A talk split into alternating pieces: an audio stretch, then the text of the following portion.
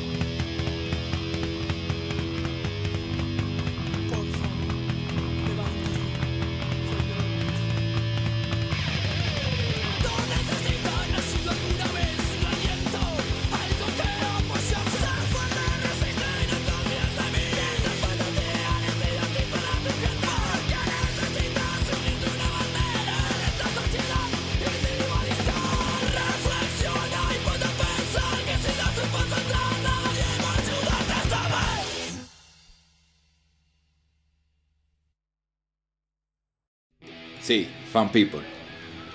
La banda que cambió mi vida, como así la de tantas personas.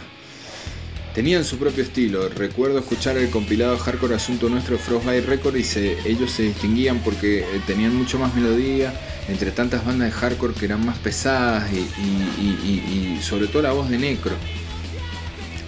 Que marcaba una diferencia mientras los otros cantantes de la escena hardcore eh, estaban todo el tiempo gritando o, eh, tirando líneas como de atribas. Necro podía pasar de gritar como un desaforado, más bien greencore, a un canto más bien melódico, mucho más cerca de, bandas de hardcore punk de la escena yankee, como por ejemplo SNFU, una de las grandes influencias de Necro, o Seven Second, más que más que estar cercano a Agnostic Front o Biohazard que tanto explotaban en esa época.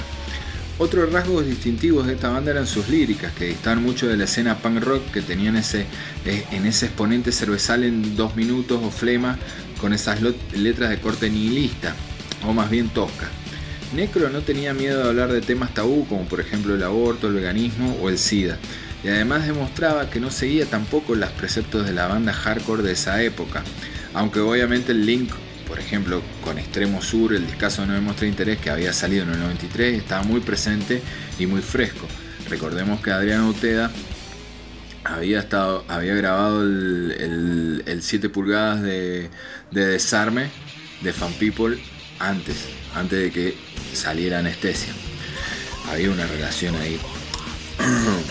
También además de la voz de Necro, la diferencia también es la versatilidad estilística de Lucas en guitarra, capaz de tocar cosas va, bordeando el greencore, como por ejemplo en 1978 Camp Days, a pasar de hacer arreglos muy melódicos, como por ejemplo en el, tema 31 Rain, o como por ejemplo en el tema que va a sonar a continuación, menciona aparte que es mi tema preferido de Fampi, Searching My Look Again que hacia el final de la canción tiene unos arreglos melódicos de Lucas soleando con un muy buen gusto y de manera muy sólida. Suena Searching My Luck Again, que tiene un homenaje a Ramones en la letra, gracias, supongo que gracias a Chuli, que era el bajista, que es un gran fan de Ramones, que la letra dice así. Y ahora recuerdo tus ricos viejos tiempos de placer y lujuria, ahora vagas por la jungla subterránea, Subterránea Jungle y representan lo que yo siempre evité, el exceso. Searching My Log Again desde Anestesia, Fun People.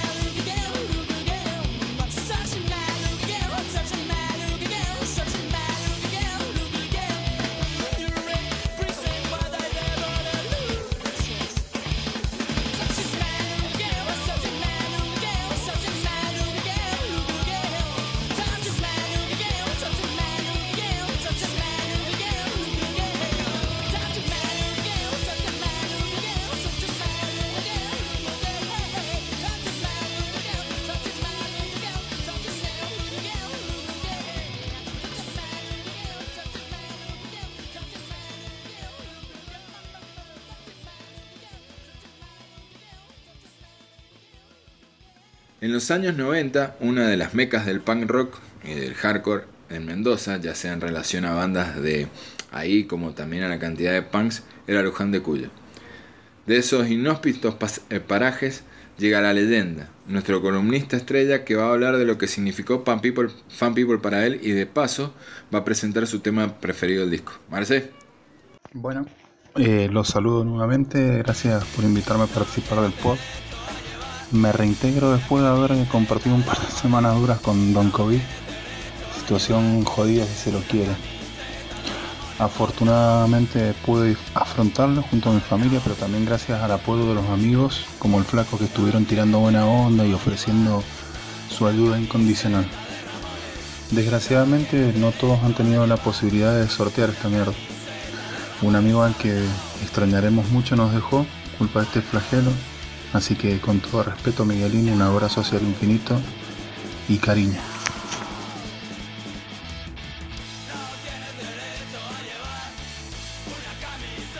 Bueno, el, flaco ya les ha contado de qué se trata este nuevo podcast.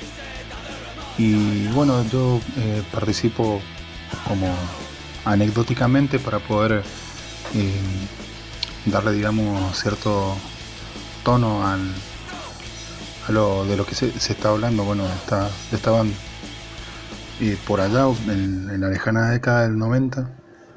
Yo tardíamente cursaba el primer año de la secundaria tenía un amigo de la escuela con el que nos habíamos vuelto muy cercanos, más que nada se podría decir unidos por un común denominador que era el rock. Eh, la influencia del, chabón este se podría decir que me ayudó a descubrir otros géneros. En esa época yo estaba bastante encasillado en el heavy metal. Por suerte tengo que decir que no fui víctima o bien parte de esos profesadores de odio hacia los punks, sino que siempre disfruté de compartir el amor al rock eh, junto a varios personajes que bueno.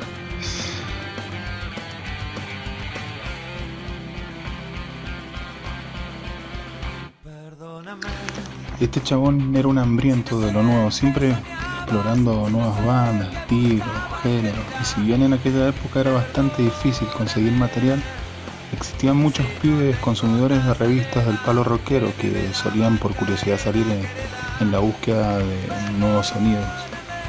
Acá en Mendoza existía, digo existía porque eh, no sé si seguirá funcionando, pero también porque el misticismo noventero era otro. Esa tienda a la que me refiero es Amadeus, seguramente muchos se acuerdan de ella. Era un lugar donde ibas a registrar para ver qué había de nuevo, particularmente encontrar lo que veías en las revistas y para el que no podía comprar un disco original, por ejemplo, existía la posibilidad de alquilar, eh, de alquilarlo o hasta por un precio módico podías lograr que te hicieran una copia en cassette. Bueno, de esa manera eh, fue que una tarde antes de entrar al cole, mi amigo me, dijo, mira lo que conseguí. Clavó el cassette en su radiograbador y le dio play. Sinceramente al principio no entendía una mierda lo que decía el cantante, pero de algo estaba seguro.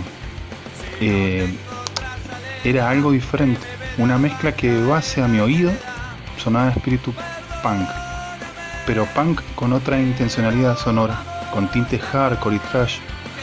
Eh, ¿Cómo se llamaba la banda? Le pregunté y me dice Fan People y el nombre del disco este Obviamente le pedí que me hiciera una copia para poder masticarlo y disfrutarlo en casa. La lírica de este disco o sea, después, después que lo pude tener en la casa y, escucharlo bien, eh, como dije antes, me sonaba espíritu punk. Eh, tenía temas cortos como patada de chancho, pero fuertes como una patada de burro. Lo escuché miles de veces, en mi obsesión de entender lo que decían y también escudriñando el sonido. Porque hubo algo en su música, una especie de detonador que alcanzó a tocar algo dentro de mi cabeza sobre todo un tema que escuchaba bastante seguido, cuyo nombre es Marionetas.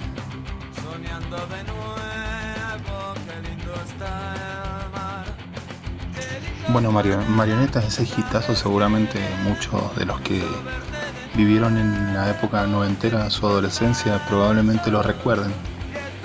Era obviamente en inglés, porque bueno, eh, la particularidad que tenía Fan People era de que sus temas eran muchos eh, en, inglés, otros eran en castellano o a veces era, estaba como mezclado el idioma. lo escuchaba mucho porque me, en realidad la, letra era lo que a mí internamente me significaba algo, era algo que me hacía ruido en la cabeza. Pero bueno, este creo que para mí, no sé, la llegada de esta banda tuvo positivamente la virtud de romper un molde, significaron un cambio para la música de esa época. Eh, O sea, eso era el, sentimiento que a mí me, me provocaba en ese momento. Una rareza con mucho potencial. O sea, por lo menos desde mi punto de vista poco especializado en la materia. Eh, además dejaron su marca en el ambiente musical independiente, eso es real. Si no, no habría forma de recordarlo, por ejemplo, como estamos haciendo hoy.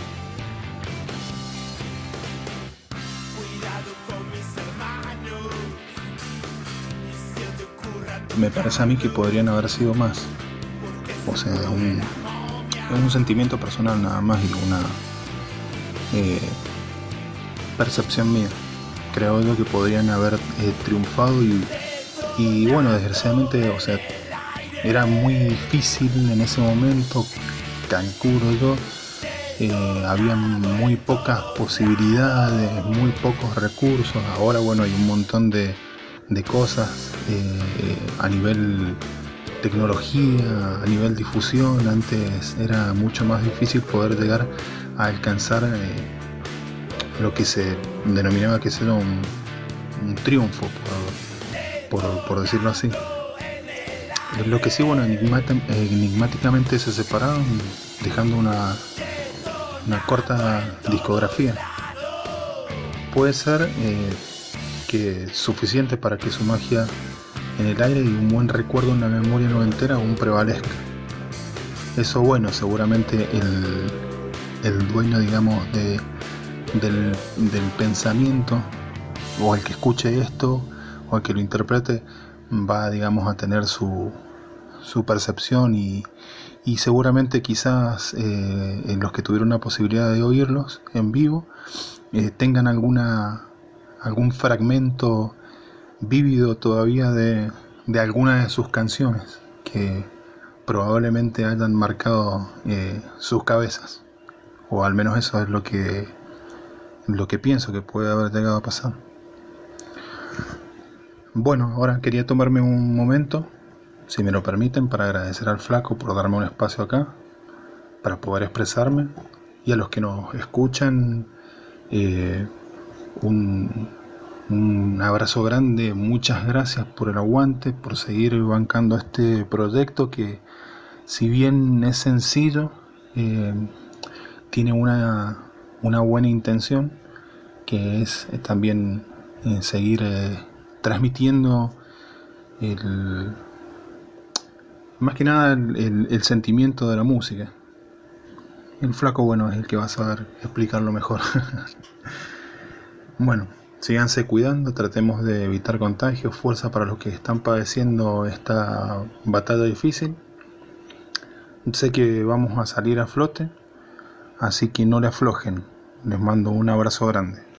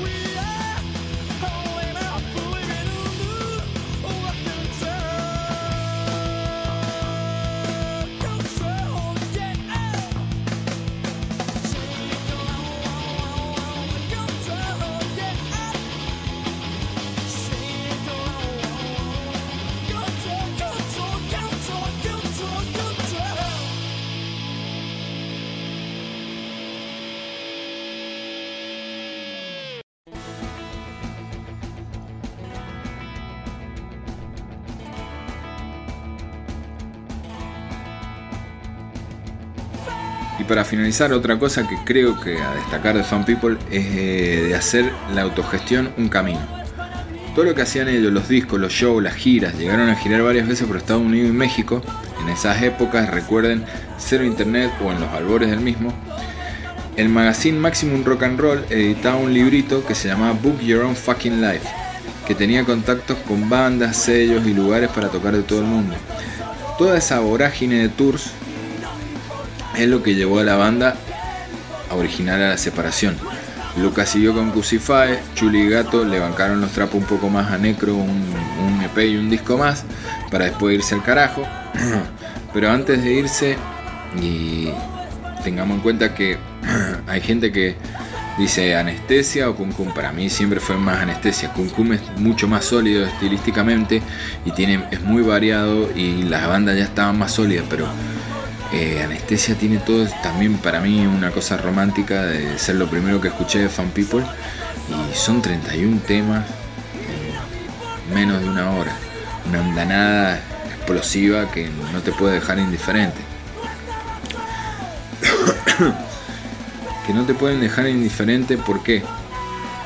Porque reivindica muchas cosas, despertó muchas cosas, eh, el veganismo, la liberación animal, el stray edge, eh, no sé, eh, toda esa cosa de igualdad, de derechos de la mujer, todo eso influenció muchísimos pibes. Yo soy uno. Por eso, gracias, gracias Fan People, gracias Chuli, Gato, Necro y Lucas. Gracias por la magia, gracias por anestesia. Nos vemos, este, hasta el próximo Protestar y Sobreviví. Esto es el, creo que el único video que salió de ese, de ese disco que es Runaway. Nos vemos en el próximo Protestar y Sobreviví. Chao.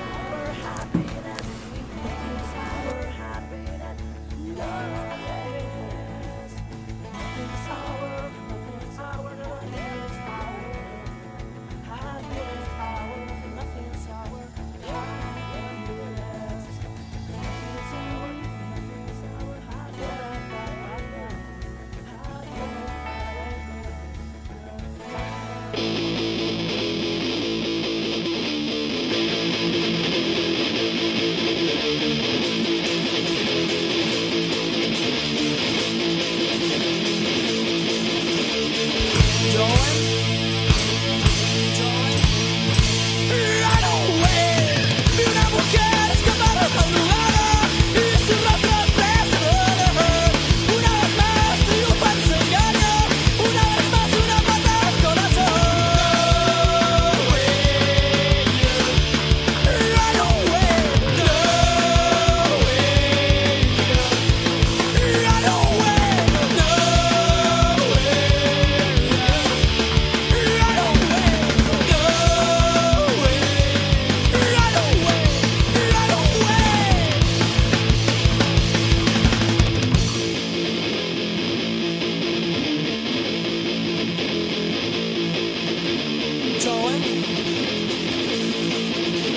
doing?